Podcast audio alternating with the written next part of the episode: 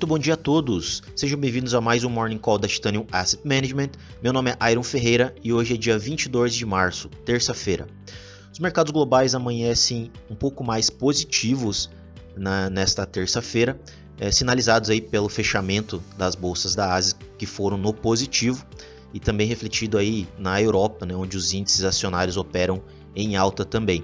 Lá em Nova York, os índices futuros também apresentam alta em média de 0,30%, tanto o S&P 500 quanto o Nasdaq Futuros.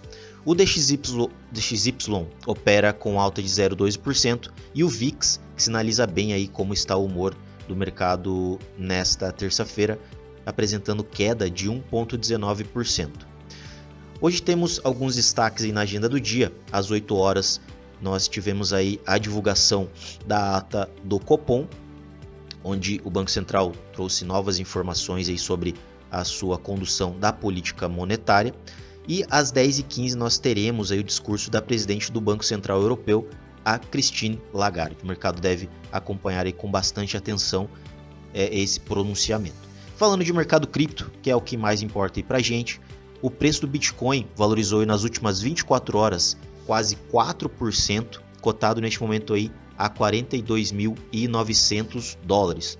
Ontem à noite nós tivemos ali uma pernada bem boa de alta é, e entre os principais motivos aí nós temos que a Brightwater é o maior fundo de hedge do mundo, né, do famoso gestor aí Ray Dalio, que atualmente tem sob gestão 150 bilhões de dólares, estaria se preparando para lançar um fundo de cripto com exposição a cripto.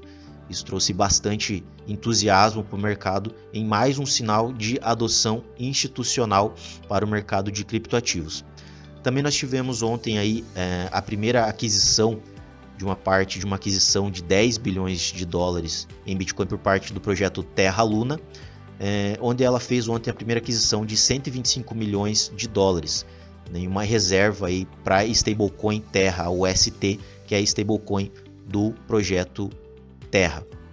Falando um pouco sobre o Ethereum, que também apresentou alta aí bem expressiva nas últimas 24 horas e está sendo cotado aí pela primeira vez em duas semanas acima dos 3 mil dólares, com o entusiasmo aí dos investidores sobre a atualização da Ethereum 2.0 que se aproxima cada vez mais, está mais próximo de se concretizar, principalmente após o último teste executado na rede na semana passada, é, que implementou uma atualização chamada Q1.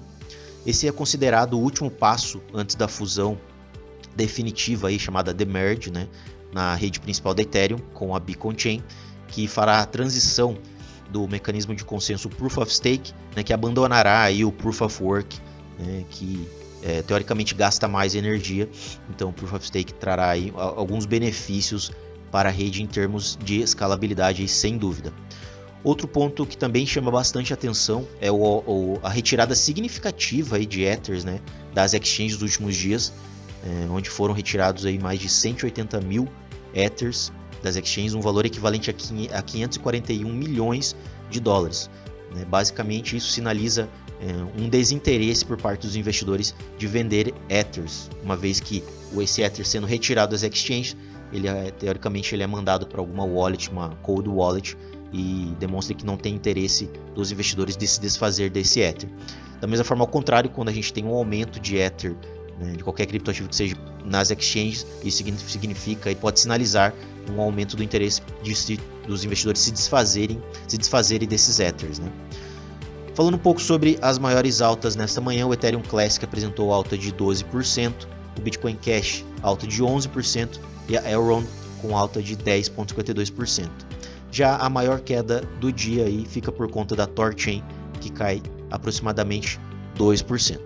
Então é isso, pessoal. Muito obrigado a todos que conferiram o Morning Call de hoje. Voltamos amanhã com mais informações aí para vocês.